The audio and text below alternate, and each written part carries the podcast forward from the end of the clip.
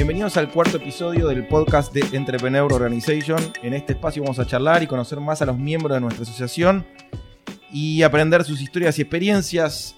Mi nombre es Ezequiel Churba, el invitado de hoy es Juan Manuel Cabanelas. Vamos a charlar con él, nos va a contar un poco de su historia. Está buenísimo eh, hablar con un miembro que no tiene que ver con el mundo tecnológico ni de servicios, sino que es parte de la industria. Eh, Juan hizo una carrera interesantísima, es ingeniero y tiene mucho para contarnos. Eh, está bueno que cada vez tengamos más miembros en IO que trabajen con producto y que trabajen con operarios y que, es distinto ¿no? a lo que pasa en general en IO. Eh, él armó una empresa de revestimientos y pinturas desde cero y tiene una historia genial para contarnos. También fue miembro eh, del board tanto con Pablo Orlando como con Dinu en dos áreas diferentes. Así que también tiene mucho para contar sobre IO. Así que no se pierdan la charla con Juan Manuel Cabanelas. Bienvenido Juan. Gracias, Churba. Eh, es verdad lo que decís de somos pocos los que vendemos cosas tangibles y no vendemos humo. Eh, fue una de las razones un poco por las que entré en IO. Para cambiar, yo entré hace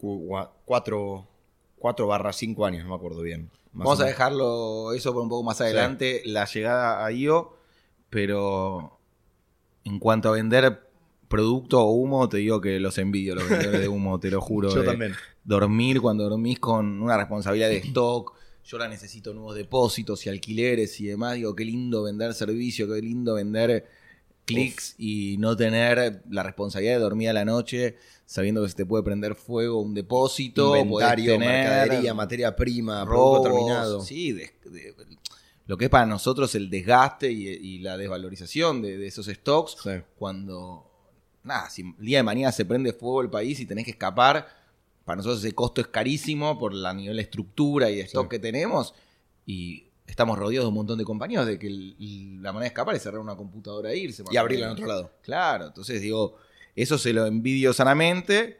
Pero bueno, también cuando los invito a los del foro o a los de IO vienen a conocer mi local y mi empresa, veo cómo tocan las cosas y cómo miran, les fascina que vendamos producto. Sí.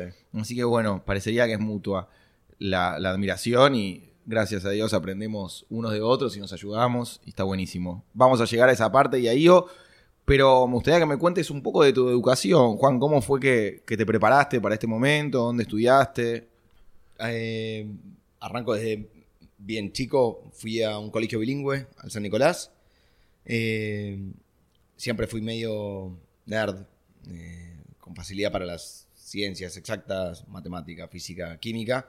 Siempre me gustó y decidí, ya terminando el colegio, estudiar ingeniería, que siempre era algo que me había gustado. ¿Había ingenieros en tu familia?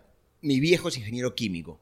Eh, yo en realidad no quería estudiar ingeniería, quería estudiar física. Porque me gustaba mucho la física, pero también me gustaba la guita. Y estudiando física en Argentina, eh, laburando en investigación, la verdad que me iba a cagar de hambre. Es, un- es- es choto, pero es así. ¿Y tu viejo Eh, qué hacía con la química? Mi viejo tenía una fábrica de productos químicos de mantenimiento aeronáutico, eh, desengrasantes, desincrustantes, eh, productos para limpieza de turbinas y fuselajes de los aviones, aerolíneas argentinas, Austral, eh, la Fuerza Aérea, las Fuerzas Armadas, etc. Clientes eran los clientes de tu padre. eran clientes de mi viejo. Y antes de eso, una, un- en, la- en el mismo galpón, digamos, también, una planta de polvo para matafuegos. Tuvo de todo en- a lo largo de su vida. Y de hecho, mucho de lo que mi viejo hizo está relacionado con mis inicios también.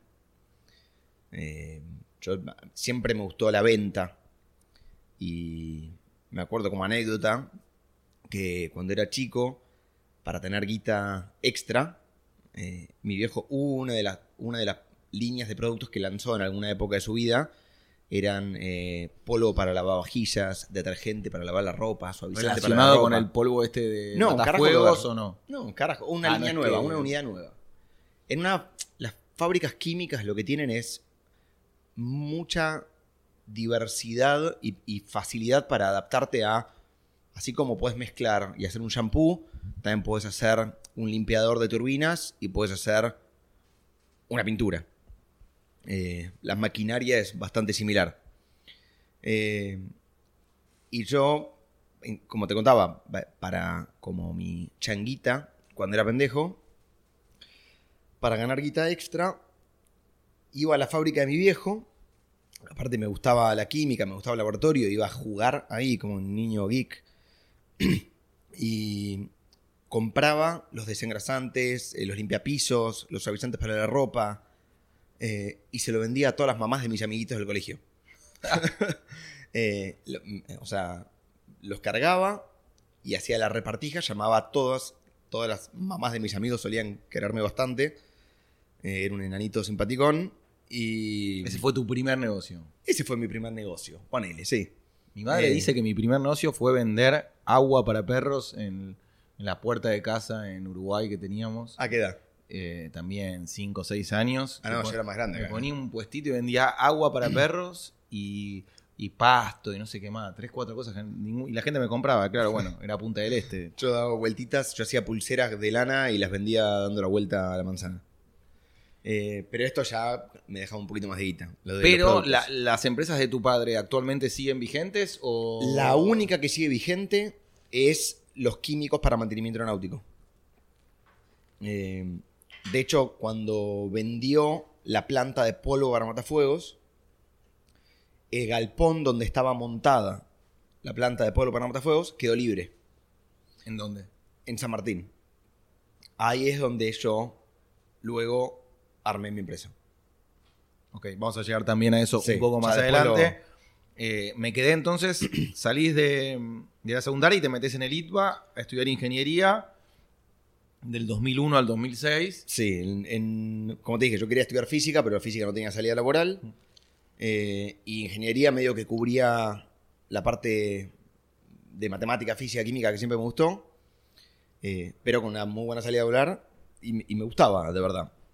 Eh, Y ahí seguías eh, relacionado con tu viejo, hacías trabajo para él. no, ahí no hacía nada. No. Ahí dejé de laburar. Estudiaba, estabas Sí, concentrado estaba- en estudiar. Sí, en estudiar y en joder. Perfecto.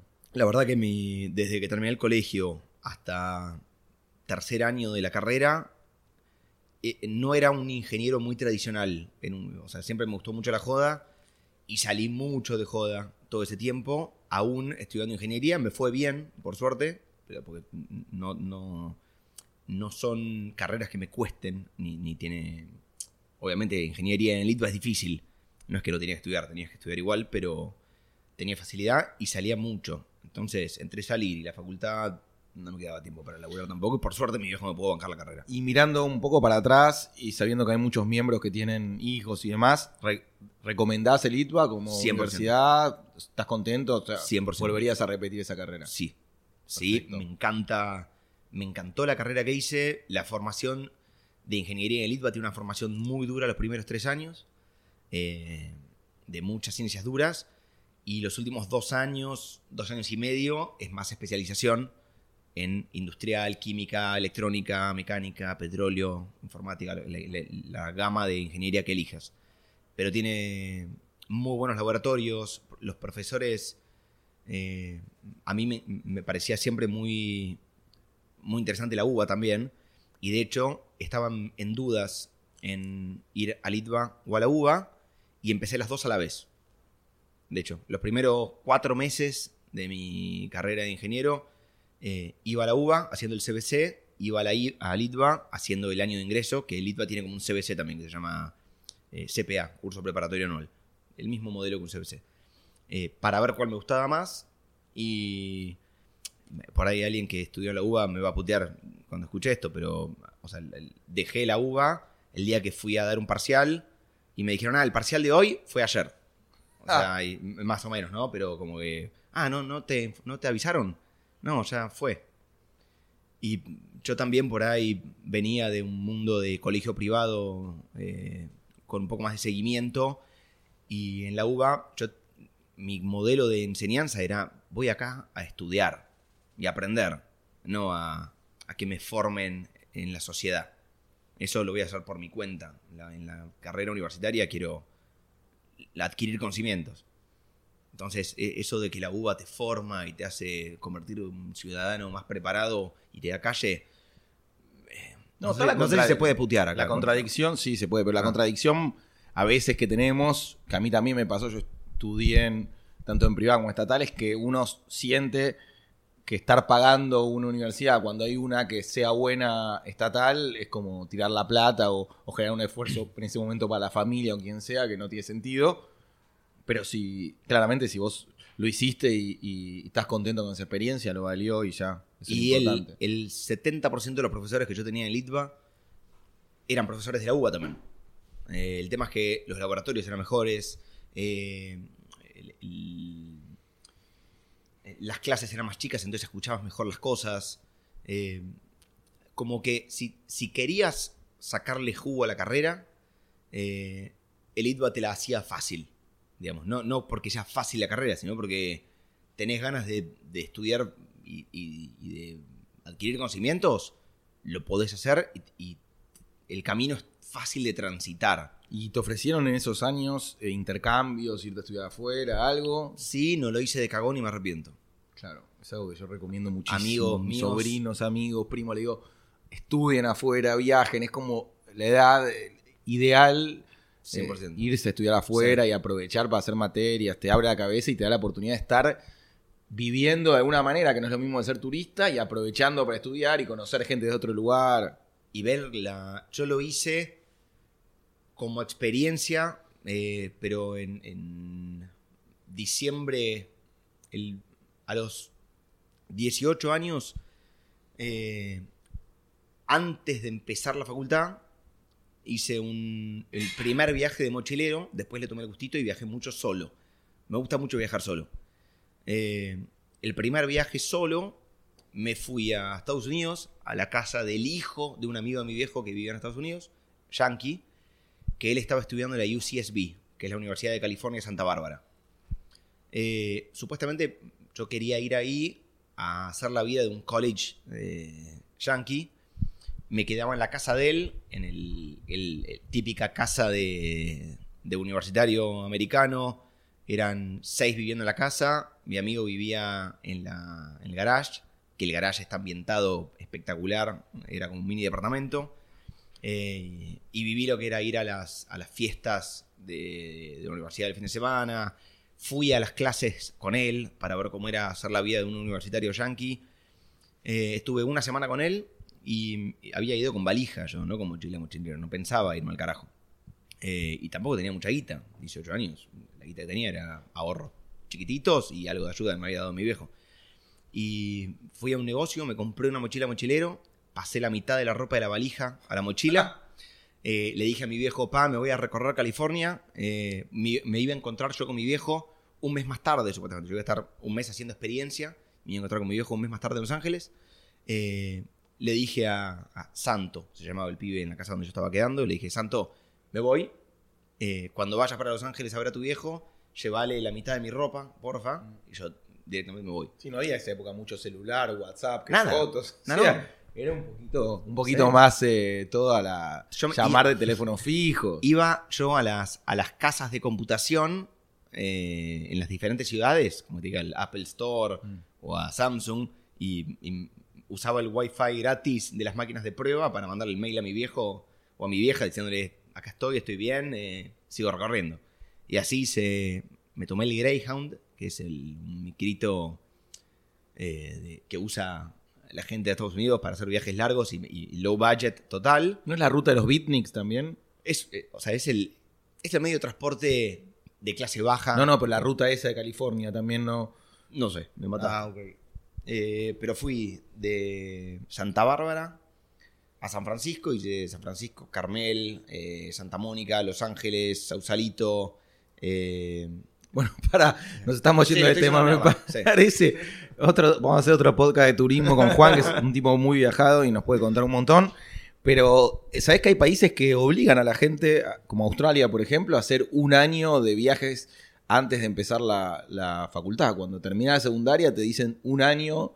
Incluso hay países que te dan plata, fondos para eso, para que viajes y que vuelvas como con otra cabeza.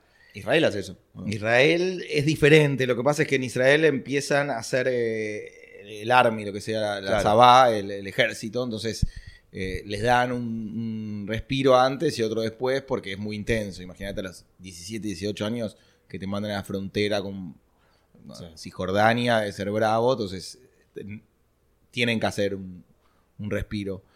Eh, entonces te recibís en el ITBA y lo único que veo acá después, en el IAE haces unos cursos, después hiciste especialización en lo que trabajás, estudiaste más o una vez que terminás el ITBA empezás a laburar. Antes de terminar el ITBA empiezo a laburar. Bien. Eh, en la mitad del ITBA, en el tercer año más o menos, eh, L'Oreal, la empresa, el grupo L'Oreal, eh, que es un grupo enorme que me enteré después, no es solo la parte de shampoos, no tiene de todo, tiene una competencia de simulación empresaria que se llama eStrat, que está muy bueno como modelo de reclutamiento de personal. Eh, me pareció muy copado la competencia y me anoté. Eh, apenas me anoté, la mujer de L'Oreal de Recursos Humanos, que vino a contar lo que es el grupo L'Oreal, me encantó las marcas que manejaba y dije, quiero trabajar acá. Conseguí el teléfono de la mina, la llamé por teléfono como alumno eh, de Litva, tipo cero, era mi primer laburo. Eh, en realidad, hay un primer laburo antes que eso, que no lo conté. Laburé como haciendo investigación en el centro atómico también. Ah, eso lo tenía acá anotado. Centro Atómico Ezeiza. Sí, seis meses. Bien. Increíble también, ¿no? Excelente experiencia. Mientras que estaba estudiando física 4, que es toda física cuántica y relatividad, fuimos a ver el centro atómico y me copó lo que estaban haciendo ahí y me ofrecí para ir de... El tema que era de honorem. Fueron seis meses teniendo que ir a Ezeiza a laburar en... Yo estaba laburando en un acelerador de partículas, chico. Eh, como experiencia estuvo buenísima, pero después dije, bueno, ¿dónde Hay- está la plata? ¿Tres o cuatro centrales atómicas en Argentina? Uf, eh, está Atucha. Eh, el centro atómico, el de Constituyentes y el de Seiza, o sea que hay dos. Y después hay dos Atuchas, Atucha 1 y Atucha 2. Yo trabajé un tiempo con Franco Macri y le preguntaba a Franco cuál era la obra que, que más. Él hizo el rulero, hizo grandes construcciones y le preguntaba cuál era la construcción de la cual estaba más orgulloso y me decía las centrales. Él había hecho tres centrales atómicas. Y me decía, claro, el edificio más caro puede valer la plata que vos quieras, pero una central atómica puede salir 10 mil millones de dólares. Es como, ya lleva una. Para un ingeniero como era Franco, que falleció recientemente, y como sos vos, hacer una central atómica de tener un nivel de complejidad mucho más grande que cualquier otro y pero también unas. A ver, eh, a nivel riesgos, eh, posibles eventualidades y también la satisfacción que te da que lo que vos construiste está alimentando de electricidad a medio país. Eh, o no sé si tanto, pero ponele, no, no sé bien la escala, pero. No, y da la sensación con lo que pasa ahora también en Corea del Norte de que tener una posición de ventaja en, la- en- en el mundo de- atómico te da un respeto internacional, porque da la sensación de que Corea del Norte lo hubiesen bombardeado hace Sí. mucho tiempo si no fuese porque se, se hacen respetar por ese lado. Es choto que sea así, pero. Sí. Sí, bueno, otro, otro tema más que algún día podemos hablar, eh, porque sé que desde Einstein y compañía hubo mucha contradicción con el tema del- de, de lo que llegó a ser la bomba atómica y lo que el el plan que tenían ellos con ese descubrimiento y lo que terminó siendo. Me- en todo lo que es física me copa y, y sé bastante y puedo hablar 8000 horas. pero no, no es ahora. Nos van a dejar de escuchar. Sí. y entonces ahí tenía, eh, laburaste en el, en el Centro Atómico, en L'Oreal. entré en L'Oreal, o sea, eh, hablé con la mina de recursos humanos, me entrevistaron, yo ya había empezado la competencia de simulación empresaria. Eh, tuve como siete entrevistas y me tomaron en L'Oreal. Y fue mi primer laburo en una corpo, en multi, multinacional, en el departamento de marketing. Y fue una experiencia, fue un año y medio, espectacular la experiencia también. Y esto lo hice... ¿Cuánta gente laburaba en L'Oreal en ese momento? 450 personas. Eh, en L'Oreal Argentina. ¿Seguís teniendo contacto? No. Sí, con algunos sí. Con mi ex jefe todavía tengo contacto. y Se fue achicando, me más. parece, ¿no? En los años. Más o menos, ¿eh? No, de 450 habrá quedado 400, pero menos no. Eh, como experiencia es, era muy linda, eh, te formaban bastante, eh, pensá que yo era pendejo, estaba estudiando, todavía estaba en la joda eh, de divertirme y salir. Es una empresa que forma mucho y tiene mucha posibilidad de crecimiento. No, o sea, desde cuando estás laburando siendo muy chico y yo era la base de la pirámide dentro de las 450 personas con el que la L'Oreal Argentina en ese momento, eh, yo ya estaba manejando eh, toda la línea de capilares, L'Oreal, Excellence, L'Oreal Kids, eh, Studio Line y Casting, las manejaba yo con, mi jefe, digamos, tomando decisiones de qué shampoo vamos a lanzar, cómo vamos a hacer la campaña en la costa, qué precio le vamos a poner, cómo hacer el mix, qué combos de shampoo y crema de enjuague se van a lanzar. ¿Y, y cómo aplicabas 22, vos 20, tus 22 conocimientos de ingeniería? En el análisis matemático, en el análisis de precio, costo, ingeniería industrial particularmente, es una carrera que tiene, como te dije antes, mucha parte de ciencia exacta, pero orientada a los negocios y a la planificación. Lo que vos contaste sonaba más algo de marketing o un especialista en Bueno, producto y demás que, que un ingeniero. Supongo que contrataban ingenieros por la mentalidad analítica. O sea, no por el conocimiento en sí que te dé la carrera de ingeniería, Mm. sino más por el perfil de un ingeniero. Porque seguramente alguien que estudió marketing haya estado más preparado que yo. Claro, Para el área de marketing. Un ingeniero, cómo lanzar un producto en la costa. es- Sí, es verdad. Uno de marketing seguro está más preparado y hasta un administrador de empresas por ahí está más preparado. Pero el perfil de ingeniero, al, al estar entrenado como solucionador, eficientizador de situaciones, sería la ingeniería. ¿entendés? No importa qué situación, buscas la manera de hacerla más eficiente y, y productiva. En situaciones de marketing, situaciones económicas, situaciones financieras, situaciones de producción, situaciones químicas, físicas. Eh, yo tengo compañeros míos de la facultad laburando en mil industrias Sí, yo- diversas. Donde veo muchos ingenieros hoy es en todo lo que es programación de ads y demás, porque en- en- yo vendo mucho online y mientras más efectivo puedas hacer los anuncios y mejor pueda diseñar las campañas, más rápido puedo cambiar las audiencias y es un análisis de ingenieros, totalmente. O sea, necesitas un ingeniero que sepa, que sea un especialista en números para armar la mejor campaña posible y administrarla. Entonces, hay miles de ingenieros metidos ahí que, que cobran Bueno, lo mismo plata. en el mundo financiero también. Está lleno de ingenieros, eh, empresas súper ingenieriles, obviamente tipo Techint o metalúrgicas, está lleno de ingenieros. No. Está como medio estereotipado el modelo del ingeniero desde el lado que tenés que trabajar con el casquito y, el metro en una obra como vos decías, marketing online hay ingenieros, en finanzas hay ingenieros.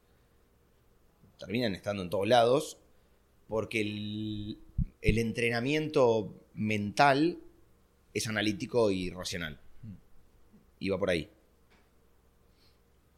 Sí, yo creo que, por lo menos en todo lo que es programación, cada vez es más importante la inversión, porque es matemática. Si vos lográs invirtiendo 10, facturar 100, invirtiendo 15, facturar 400, mientras más puedas eh, perfeccionar esa inversión y lamentablemente es cero intuitivo, por más que pongas a tres publicistas y cuatro directores y lo inverso de lo que hablábamos antes, a toda la gente creativa posible, al final es, matemática pura. Y los boots pueden ayudarte y demás, pero necesitas tener ingenieros que analicen todos esos boots, esos números y te los perfeccionen. Yo siempre fui muy choto en finanzas. eh, pero como te decía antes, hay mucho ingeniero laburando en finanzas. No te gustan los números, no te gusta No, me gustan los números. hacer, eh, No me gusta la parte analítica financiera. Pero sé que la necesito. Y más en, en la etapa en la que hoy está mi empresa. Claro.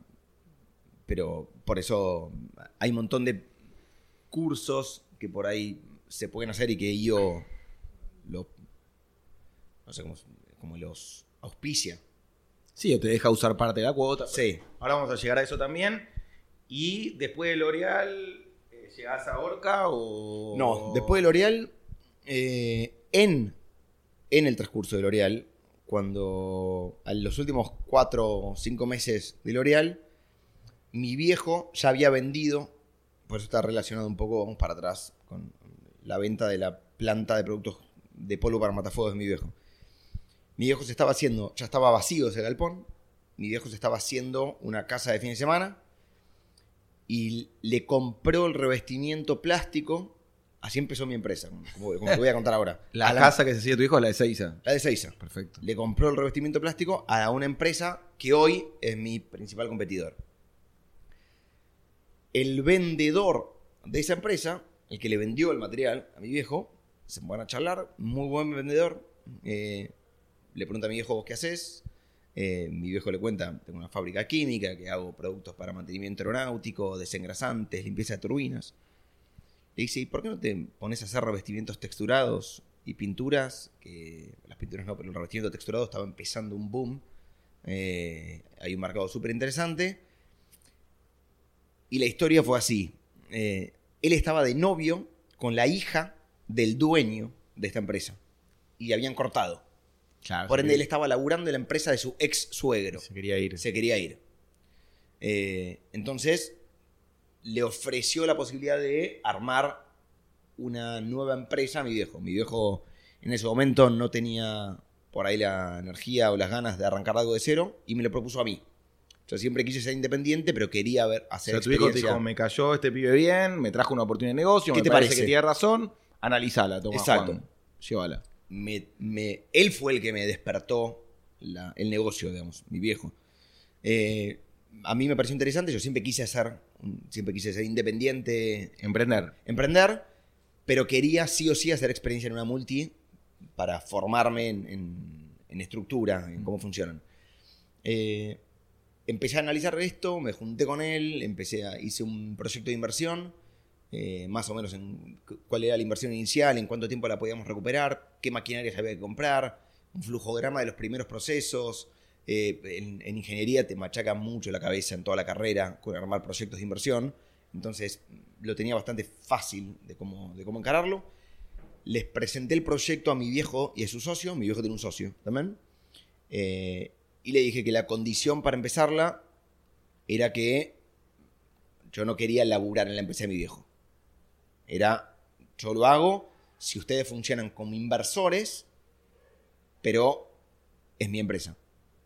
Obviamente les reporto, ustedes son como... Mm. Pero vos no tenías capital para poner, el capital era No, de ellos. obvio que no. Vos ibas a poner. Tenía 24 años. Por eso ibas a poner eh, trabajo y. y Yo ar- armé la empresa, digamos. Sí. Armé el modelo de negocio, armé. eh, Y bueno, aceptaron. Mi viejo aceptó bien. El socio de mi viejo dudando muchísimo. Eh, y los primeros años fueron durísimos. Eh, obviamente el, el know-how del mercado me lo enseñó, me lo transmitió esta persona que te digo que, que se vino de la empresa competencia. ¿Que entró como socio o entra como No, empleado? entró como vendedor, Vendedor. enseñándome un poco el mercado. Pero un vendedor particular que te está trayendo, no, no es un vendedor clásico, No, te trajo no, el no. negocio entero. No, de hecho, él tenía participación del negocio. Claro. Eh, tuvimos, se armó literal como una empresa paralela. O sea, tenía vendedores para. Era. Vadex es el nombre de la empresa. Yo eh, adopté y mantuve el mismo nombre de la empresa de mi viejo. Pero le cambié el logo, le cambié la marca, le cambié el diseño, le cambié el font. Entonces eran como dos empresas que funcionaban con la misma razón social, pero con contabilidades diferentes, administrativamente diferentes, laboratorio para Vadex químicos, que es el Vadex de ¿No mi te viejo. convenía vos arrastrar una razón social anterior con... Eh, me convenía mantener la que estaba por un tema de simplicidad para arrancar algo nuevo. Y porque hoy por ahí me arrepiento de no haberla abierto directamente. Hoy ya lo tengo solucionado con el tema de, la, de, la- de los porcentajes societarios, pero en ese momento eh, lidiar con mi viejo y su socio eh, y yo armando una empresa nueva de cero y decir, bueno, esta es mía, ¿cómo hacemos con, con la parte accionaria? Y yo teniendo 24 años no supe muy bien cómo manejarlo y le hice todo mal. Todo lo que no había que hacer lo hice. Confié también. Ojo, me llevo perfecto con mi viejo, pero, pero hoy estoy reordenando eso por ahí que fue desprolijo en un inicio. Eh, eso empezó a crecer. Los primeros dos años fueron re jodidos, como te decía, porque venía de un mundo de, de mujeres, desfiles eh, y vender cosmética a pasar a un mundo de construcción, albañiles, operarios, planta y sindicato. Eh, había poco presupuesto. eh, ¿Cu- ¿Cuánta gente trabajaba en ese momento? en mi unidad de negocios, Mm. que era como una empresa de cero, éramos seis. Sería un químico, dos operarios eh, de producción, una administrativa, yo y el vendedor. Eh, y Clásica, vivía, pi- clásica pyme. Sí, eh, micro pyme. Mm. Y la empresa iba creciendo con fondos que salían de la unidad químicos.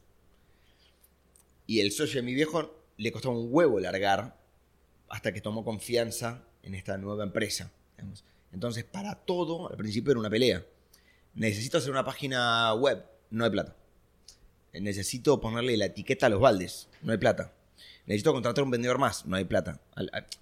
Yo en ese momento tenía un Clio chiquitito, lo hice mierda, ¿me acuerdo? Porque yo era fletero, contador, eh, iba al laboratorio y desarrollaba los productos y, armaba las fórmulas, eh, aplicaba los materiales en las obras. Sí, pero es otra facultad esa también. Yo, a mí me pasó lo mismo que Me vos. encantó, ¿eh? Y creo que esa es la manera, es la facultad de tu empresa. Y después que haces eso, te pasan el reporte de fletes, te pasan en cualquier reporte y te ponen algo que no está bien y te das cuenta porque lo viviste. Verdad. sabés cuánto tardás cada proceso, cada lugar, cuánto tiempo corresponde. Es O sea, verdad, no pero te ese pueden momento- venir a mentir en la cara porque vos pasaste horas transpirando haciendo ese trabajo. O sea, vos sabés cuánto tarda pasar una pila de 100 baldes de un lado para otro. Si alguien te va a venir a decir, vos tardó dos horas, no, hermano, Sí. yo lo hice eso en 15 minutos, Sí. no me mientas.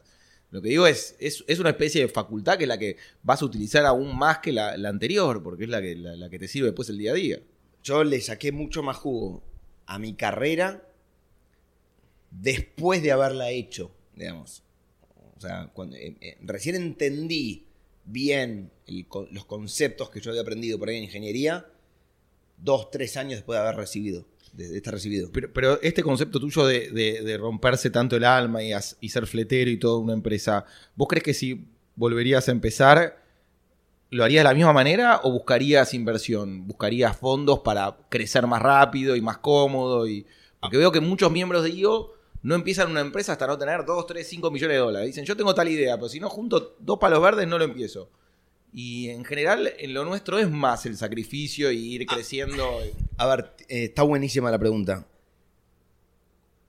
Como deseo, y me hubiera gustado tener los cinco palos de entrada y crecer más rápido. Porque pudiera haber crecido más rápido si hubiera tenido más fondos. Eh, tenía más vendedores a la calle, podía hacer más publicidad, hacía conocida la marca masivamente más rápido. Yo crecí 100% orgánicamente por, por el boca a boca.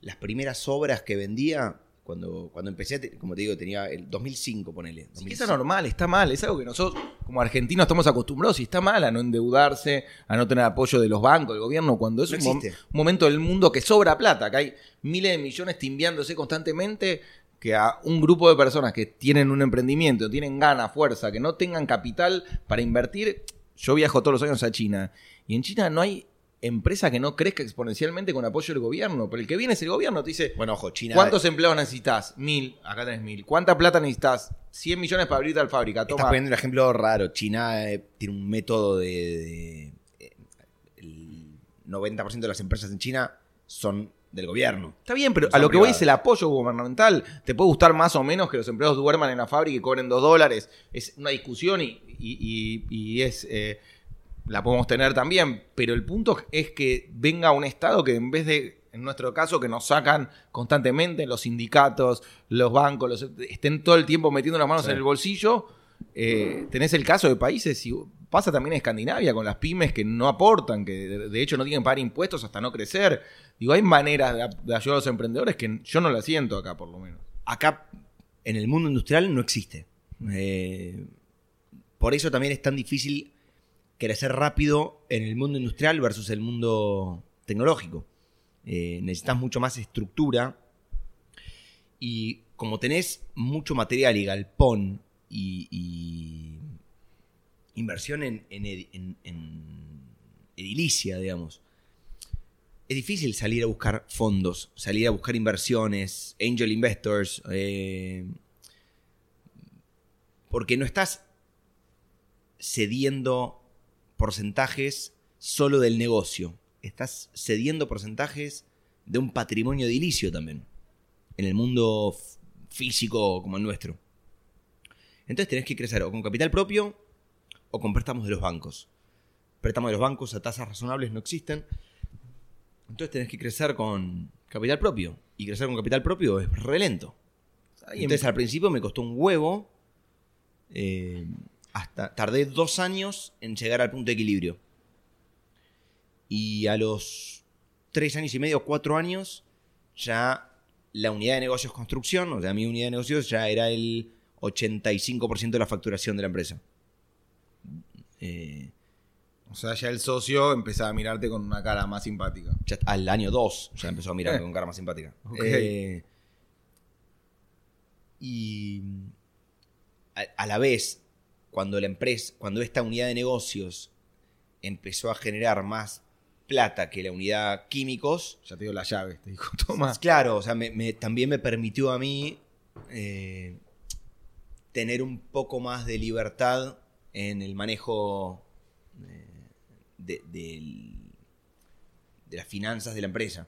Como ya de- dejé de tener que pedir fondos y si no, hacía uso de los fondos a, a decisión mía. Era, voy a comprar una nueva máquina, voy a contratar un nuevo vendedor, te aviso que lo voy a hacer. ¿Y tenías, metiste algún otro socio o hasta el día de hoy siguen siendo esos mismos tres socios? al, al- cuando esto empezó a. Cuando la unidad de negocios que armé empezó a generar guita, el socio de mi viejo trajo al hijo. Ah, ok. Yo sabía que tenías ahí otros socios Sí. dando vueltas. Que por suerte me llevó súper bien. Mm. Eh, tenemos personalidades muy distintas, pero nos complementamos. Somos un yin yang copado como socios. Es un socio heredado, porque no, no lo elegí, sino que apareció, pero que lo elegiría hoy. Eh, Como las familias indias que casan por obligación a sus y de hijos. repente se aman después. Y funciona. Sí, bueno, está Eh, perfecto. Yo soy muy acelerado, impulsivo y soy por ahí el motor comercial. Soy el que genero los negocios, el que traigo nuevas cosas, el que viajo, el que hable, abre nuevos clientes. eh, y por ahí la locomotora, pero no soy tan analítico como es él. Él es mucho más cable a tierra, eh, conservador. Y si él no estuviera, yo me hubiera me la hubiera puesto contra la pared mil veces. Eh, y si yo no estuviera, él por ahí no hubiera hecho nada a nivel de crecimiento. Entonces, es, un, es una alianza copada que armamos. Bien, y hoy en día, ¿cuánta gente trabaja? Para... Acá tengo dos, Badex, que es la continuación de lo de tu viejo, y Orca Group. Sí, eh, Orca Group fue una experiencia fallida. Ah, ok. Dentro Eh, de Badex. No, Ah, otra empresa que armé. eh, en Badex empecé a estar muy, a, a medida que fuimos creciendo, eh, empecé a, a tener mandos medios, me empecé a alejar de la parte operativa diaria. ¿Cuánta gente son en Badex? Hoy somos 35. Perfecto. Eh, Y armás este segundo proyecto. y armo este segundo proyecto porque había mucha demanda de empresas constructoras o de clientes grandes míos que no querían solo los materiales, querían material y mano de obra. Eh, entonces nos pedían, che, pero no, ¿y no tenés a alguien que lo aplique? Entonces empecé a ver un nicho que no estaba explotado, que era la mano de obra. Entonces empecé primero a testear a, a clientes míos que me compraban como, como empresas de mano de obra y les regalaba la obra. Digo, anda a cotizarle vos y usar nuestros productos. Entonces probé con uno, probé con otro, hasta que probé con uno y que laburó muy bien. Le di otra obra, le di la tercera obra, le di la cuarta obra y a la quinta obra dije, bueno, ahora vamos como socios.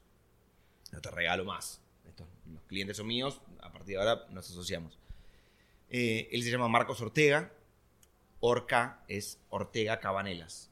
Orca. No tiene nada que ver que me gusta el bicho de mar, Sí, sí, ni- sí. no, no, no, es que el animalito. Salven no, es que me cae simpático el bichito.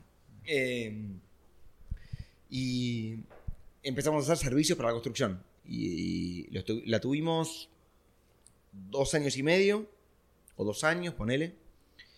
Y el mundo de la mano de obra no me gustó. eh, tenés que, es, es muy informal, eh, dependés mucho de, de la informalidad de, las- de los gremios. El durlero te dice que viene a las 4 y viene a las 7. El pintor te dice que llega a la 1 y ese día se enfermó y ni te llama. Eh, da la sensación que si sale mal es tu culpa y si sale bien nadie te dice nada, ¿no? Exacto. Eso pasa mucho con. Yo estoy en construcción también y gremios y demás. Y si sale algo mal, eh, bueno, te pueden putear y buscarte abajo de la cama. Y si sale bien, ni se acuerdan de mandarte un, un WhatsApp. Tiene márgenes muy altos, por ende es tentador cuando lo ves de afuera como negocio, solo viendo los números. Decís, puta madre, me quiero mantener en el mundo de, de la construcción, porque de verdad se manejan márgenes altos. eh, pero tiene riesgos enormes. Eh, y de cinco obras en un país con personal poco capacitado y con mucha informalidad, de cinco obras, tres te salen mal, dos te salen bien. Y da la sensación que en lo tuyo tenés un montón para crecer. Y ya saben todos los miembros, eh, Badex, nuestro compañero Juan Manuel Cabanelas, especialista en todo lo que es material de construcción, el que lo necesita lo puede contactar para que le venda o para que lo asesore o lo que sea. Vamos a la última parte, Juan, que quiero charlar con vos, que es el tema de mm, IO. ¿Cómo llegás a IO? ¿Quién te invita? Me invita a Dinu.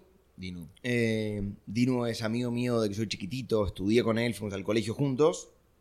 Eh, Mirá que vino acá y no lo contó, ¿eh? eh, parió. Qué hijo de... Eh, y yo, a mí, a mí algo, de- algo que me pasó en, en mi empresa es que al meterme en el mundo industrial empecé a perder ese hambre de conocimiento que solía tener y me empecé a chanchar intelectualmente.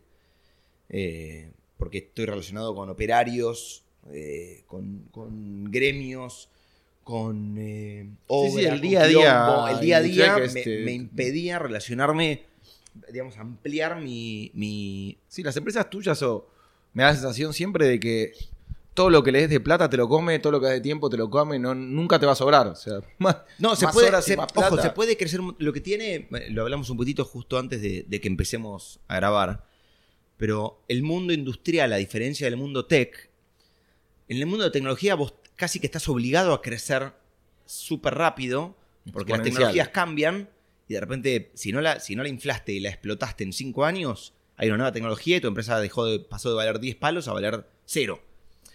La industria es mucho más difícil crecer tan rápido, pero es mucho más sólido y sostenido en el tiempo.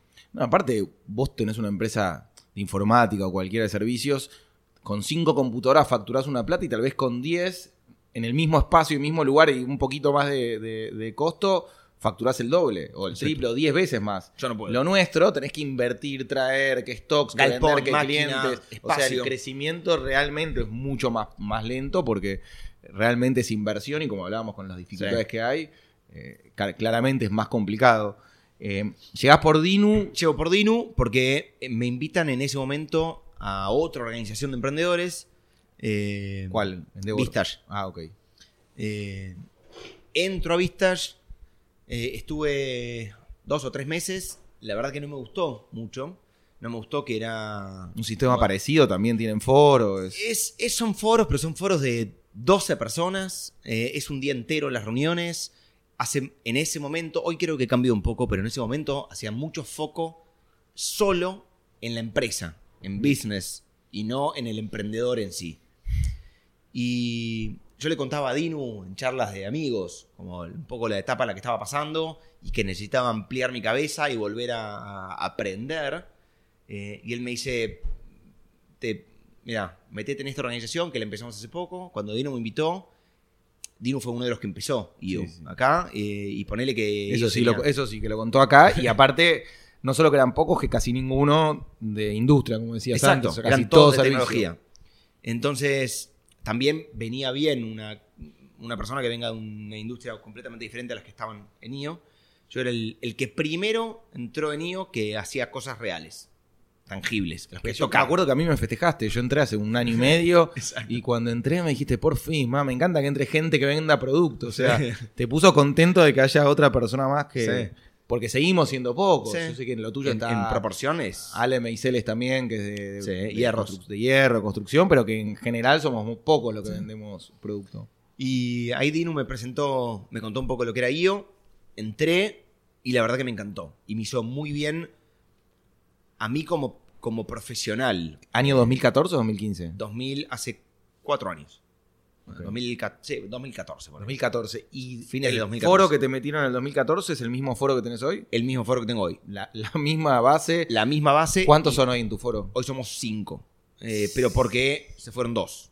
Eran- Uno, lamentablemente, tuvo el accidente, que es eh, Al Estrada. Que en paz descanse. Sí, que fue un, fue un re fuerte. Re fuerte para el foro. Era un, un mentor de todos nosotros. Eh, era, le decíamos James Bond por, por el tipo de vida que hacía, la verdad.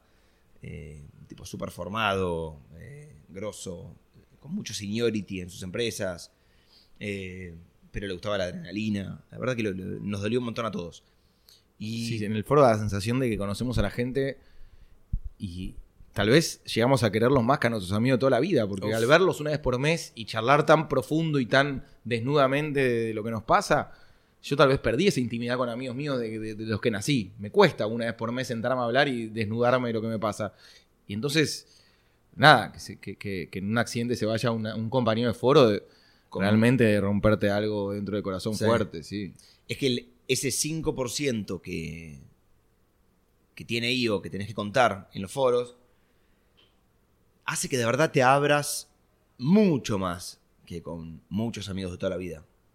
Casi por obligación, pero después, porque te das cuenta que ahí está donde está la, la, la oportunidad de crecimiento de cada que uno no tiene sentido si no... y encontrar los puntos débiles y los puntos flojos. Y si bien yo al foro lo quiero y hoy ya después de tanto tiempo, la verdad que los considero a todos amigos, siguen hoy siendo foros los que vamos a los tobillos entre nosotros. Digamos, el que se le escapa un poquitito eh, y, y- y trata de amagar ese 5%, lo obligamos a, a que lo cuente. Eh, y, y presionamos para, para indagar un poquitito más. No nos tiramos flores. Eh, tuve foro ayer. Nosotros esto. somos cinco en foro. ¿Te parece un buen número, corto, lo normal? A mí me ¿Te gustaría más? tener o 6 o 7. Sí, yo lo siento no más de también. Somos no más de cinco, siete. es muy íntimo, está bueno, pero lo siento, siento que podríamos tener uno o dos personas más. Yo también. no quisiera más de 7, pero quisiera al menos uno más. Lo que ¿Cobran la entrada al foro ustedes? no cobramos. Está gratis. La entrada es gratis, la salida después vemos. Sí. Para, y entonces ayer tuvieron foro y cinco, y de los, de los cinco, ¿cuántos vienen de los originales del 2014? Todos. Los, ¿Todos vienen? O sea, nadie dejó desde No, que de vos hecho es el foro de miembros más viejos. Buenísimo. Eh, ¿Y todos qué- son de los inicios de IO. Me dijiste uno, bueno, ya, ya hablamos, y el otro está viajando. El otro, ¿qué otro? Me dijiste que eran siete y que dos se bajaron. Uno falleció Exacto. y el otro se fue, cambió de foro. Ah, cambio de foro, perfecto. ¿Vino para mí foro? Eh, no sé, Roy. Ah, no, no, no, no. Pensé que era Peli, que sí, que No. estaba en otro foro también. Eh, muy bien, entonces entras ahí o por Dinu, armas un foro que ya es legendario y Ya estaba formado mi foro. Cuando yo entré en el foro, se acababa de formar hace, no sé, seis meses, ponele. Eh, y yo fui el. Yo fui el quinto que ingresó. Ok, y contame eh, tu experiencia. Dinu, amigo tuyo, te invita a participar del board en el año 2015. No, cuando yo ingresé, el presidente era Rod. Al año, no, a los seis meses cambia la presidencia Rod o al, año y pasa a ser eh, ah, Pablo Orlando. Pablito, que estaba en mi foro, me invita. a Estaba, no, formar- está. todavía. Está, sí, sigue. Eh, me invitó a formar parte del board. Yo había tenido una, una integración a IO eh, media rara, como que es, es algo que se fue corrigiendo en el paso del tiempo. Cambió muchísimo la organización desde que yo entré ahora. Ahora está mucho mejor. Mejor armada, más estructurada, mejor los procesos. Yo cuando entré me dio que Sí, me, tiraron, 20 me tiraron- me tiraron al foro y yo no entendía bien qué es lo que había que hacer, cómo era la modalidad. No había una, como hoy con el chat, una preparación, nada de eso. Poco y mal organizado. Eh, y no, no me sentí integrado a la organización. Y después, le- ojo, después le terminás aprendiendo, como todo, pero yo aprendí por experiencia y no por un coaching previo. Y al toque Pablo me invita a formar parte del board y entré al board como integration, encargado de la integración. Como yo había tenido una mala experiencia en integrar, en- en- nadie me integró a mí, yo dije, mira, me gustaría cambiar esto, porque yo, mi experiencia fue una mierda. Eh, así que en ese momento ayudé a que el- la integración de los nuevos miembros sea mejor. Y el primer viaje, que fue al toque, al, al año de haber entrado, tuve que ir. Cuando entras al board, te mandan al GLC, que es el, La reunión. la reunión global que se hace una vez por año, para capacitarte en los mandos de la dirección. ¿Dónde fue el, que, el tuyo? El primero fue en San Diego, California. Eh, y ahí también. Con Pablo al- Orlando. ¿quién Pablo? Orlando, eh, Una mezcla de viajes egresados con Juan GLC. Martitegui, ok, perfecto. eh, Dinu. ah, eh, listo, perfecto. Sí, sí. eh, Álvaro. ¿Quién más? Estaba. Uf, no me acuerdo. Se divirtieron. Sí, la, la pasamos muy bien y también ahí vi un pantallazo, ahí vi la foto de lo que es IO a nivel global. Entonces todo lo que por ahí no había aprendido en el coaching del capítulo local en Argentina, me foguearon con conocimiento en el GLC. Es que eso es lo más eh, interesante de este podcast, más allá de conocernos más entre nosotros y aprender y, y saber cómo podemos ayudarnos. eh, mi intención es esa, es que sepamos qué podemos aprovechar de IO. Estamos pagando una cuota, estamos poniéndole un esfuerzo y somos miembros de una comunidad que no sabemos bien cómo aprovechar, sea con cursos, sean con capacitaciones, sea ayudando y siendo parte del board o lo que sea. Entonces, que vos cuentes ese- esa experiencia y, qué aparte del foro y del, de, de los cursos podés hacer es genial. La verdad que está. Todavía hoy hay. Yo debo saber el 20% de lo que tiene IO como organización. De verdad, ¿eh? O sea, no. Que hay mil cosas que no sabemos que hay. Grupos de temas específicos. eh, yo, por ejemplo, soy miembro de, de uno que se llama Biohacking. eh, ¿Es el que hizo Nacho no? es el que hizo Nacho. Nacho Carcavalo, Sí. otro amigo que está viajando por el mundo. El no grupo es espectacular. Pero espectacular la cantidad, los, perfil- los temas que se tocan son todos de cómo hackear a la mente y al cuerpo para ser un poco. Bueno, y el Nacho re- resultó, ojalá pueda hacerle un día la charla con él, pero Nacho hoy en día está viviendo en India, plantando árboles por el mundo. Puede ser un y- podcast muy interesante Sí, con sí, Nacho. sí, sí, sí, lo vamos a hacer seguramente. Eh, así que haces estos viajes, eh, hiciste cursos, participaste algo más activamente de Hice estos algo- viajes. Primero, ese año fue. Estuve en el board en integración. Al año siguiente, que Dinu pasó a ser presidente, con Dinu entré en membership. Y también viajé a Tailandia, al GLC de Tailandia, que fue en Bangkok. Eh, otro espectacular. Y ahí después nos quedamos recorriendo con Lean Cesac, eh, Peli. eh, No, o sea, bueno. se arma un grupo. Una de las cosas, esto no lo dije antes, pero una de las cosas que, que me encantó de IO, esta sensación de. eh, lo digo en inglés, aunque suene medio boludo, pero instant friendship. Es amistad instantánea cuando conoces a la gente. Todos tienen una onda característica, son simpáticos, eh, tienen una vibra muy linda, eh, son abiertos, eh, están dispuestos a ayudar. Cuando yo viajé a China por mitad placer y mitad laburo con mi mujer, me contacté con IO China y me llevaron a recorrer China y me invitaron a cenar. Cuando estuve en Colombia por, para una feria de la construcción, eh, me contacté con IO Colombia y me llevaron a... Justo cuando yo fui, hacían una competencia de asados en la casa de, de uno, se juntaban todos los foros, era como un evento anual de ellos en IO Colombia. Y como yo era argentino, me pusieron como juez. Yo caí de, de casualidad. Vos sos argentino, sabes de carne, sos el juez de la competencia. Eh, y la pasé espectacular y son todos muy buena onda también. Hay una sensación que siempre los miembros de IO tenemos algo en común. Hay hay algo que, fíjate que nuestro grupo de amigos pre-IO ya se había formado y teníamos nosotros, nosotros nos conocimos, eh, creo que en, en Fuego Austral ese 2017, nos cruzábamos por amigos Sí. en común y demás, pero digo, eh, toda la banda nuestra era una especie de foro fuera de IO, de- Sí. con, con Nacho, con Kogan, con Pablo, vos, éramos casi 10 IOers eh, fuera de IO siendo amigos y compartiendo y teníamos, seguimos teniendo, pero siempre tuvimos una energía parecida Y esas charlas. diferente a las otras 500 personas que estaban. Sí. Hay algo que, que- que nos une y nos atrae que tiene, tiene que ver con una personalidad, una forma de ser, unas ganas. eh, Ganas de aprender. En general, to- toda la gente que has tenido tiene hambre de, de conocimiento eh, y de querer ser mejor. Y eh, no solo, que es lo más, lo más lindo para él, lo que yo más rescato de IO, es que no hace foco solo en la empresa, sino el tema de, que apunta a los pilares de la parte familiar y la parte personal, me parece clave. Eh, porque todos nosotros, como emprendedores o como empresarios, ponele, emprender es la palabra que está de moda, eh,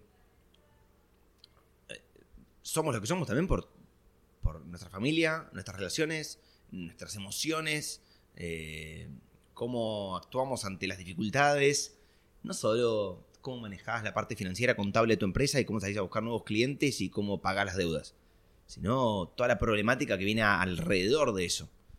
Cuán feliz sos, empezás a buscar el balance entre eh, tiempo de vida, tiempo de negocio, tiempo de felicidad, tiempo de amistades. eh, y todo eso es algo que yo hace mucho hincapié. No te olvides que no es solo business. Hay- hace un- como un balance integral de la vida. no, y yo creo que yo tiene algo muy futurista. A mí me pasó la primera charla que fui de IO en septiembre de 2017 fue de, de, de criptomoneda, de Bitcoin, que dos meses después explotó. Sí. Y ayer tuvimos una charla de Juan Martitegui que nos mostró el futuro. Juan, Me pareció, chicos, me pareció espectacular esa ¿vos charla. ¿Viniste o la viste vos? Yo la vi antes. No, ah, la ok. misma charla Ah, la había la visto viste en otra el vez, Faena. en el Faena. Éramos 50 tipos sentados escuchándolo y él nos dijo, esto es lo que va a pasar de acá a 100 años. Ustedes hagan lo que quieran. Si empiezan hoy, van a ganar tiempo, plata. Y, y nos contó historias que eran mirarnos diciendo, este, digo, IO tiene eso también, Sí. de pegarte cachetadas y avivarte, pero la realidad es que después hay que ensuciarse y, y- y tra- trabajar y tomárselo bastante serio y darle para adelante. Eh, Nadie te, da la- nadie te va a dar la, la comida cortadita, vos tenés que después arremangarte y hacerlo. Eh, implementamos una nueva idea también acá en el podcast que es pedirle a los miembros que traigan un libro, eh, sobre todo para mí, pero también para recomendar. Y acá tengo el que trajo Juan, que se llama El libro de los amores ridículos de Milan Kundera. ¿Me querés comentar por qué era el libro? ¿Es A ver, para los miembros o es más personal? Es más personal. Ah, en este caso, más para vos. Eh, Milan Kundera es mi escritor preferido. Eh, tengo varios libros de él. eh, la inmortalidad, la insoportable idea del ser, la identidad. Y por tu tipo de relaciones amorosas, tanto el título como de qué se trata el libro me pareció interesante. Sí, sí, es, voy a ponérmelo de frase en WhatsApp en algún lado porque es increíble, va perfecto conmigo. Y nada, Juan, muchas gracias por venir. Eh, como empecé el podcast, aparte de ser un miembro, un compañero, sos un amigo, eh, sos una gran persona, siempre apoyás a todos y me encanta que estés en IO, ojalá que llegues a ser presidente y que sigas en este camino. Eh, gracias por venir y espero que, que te sirva y que sigas creciendo. Gracias. Me encantó contar la historia y compartir experiencias siempre suma. Hasta pronto y nos vemos en el próximo capítulo.